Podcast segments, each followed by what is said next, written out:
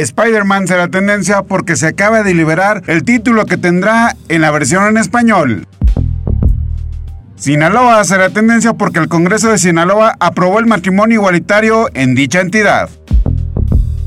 Cristiano Ronaldo será tendencia porque dicho jugador se convirtió en el primer jugador en la historia de anotar en cinco ediciones de la Eurocopa porque es el máximo anotador de la Eurocopa con 11 tantos. Johnson Johnson será tendencia porque llegó a México 1.350.000 vacunas de esta marca donadas por el gobierno de Estados Unidos que serán aplicadas a personas de 18 a 40 años en municipios de la frontera norte.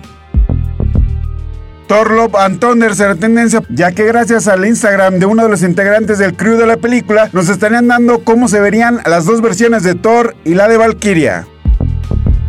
Todo esto es lo que será tendencia el día de mañana.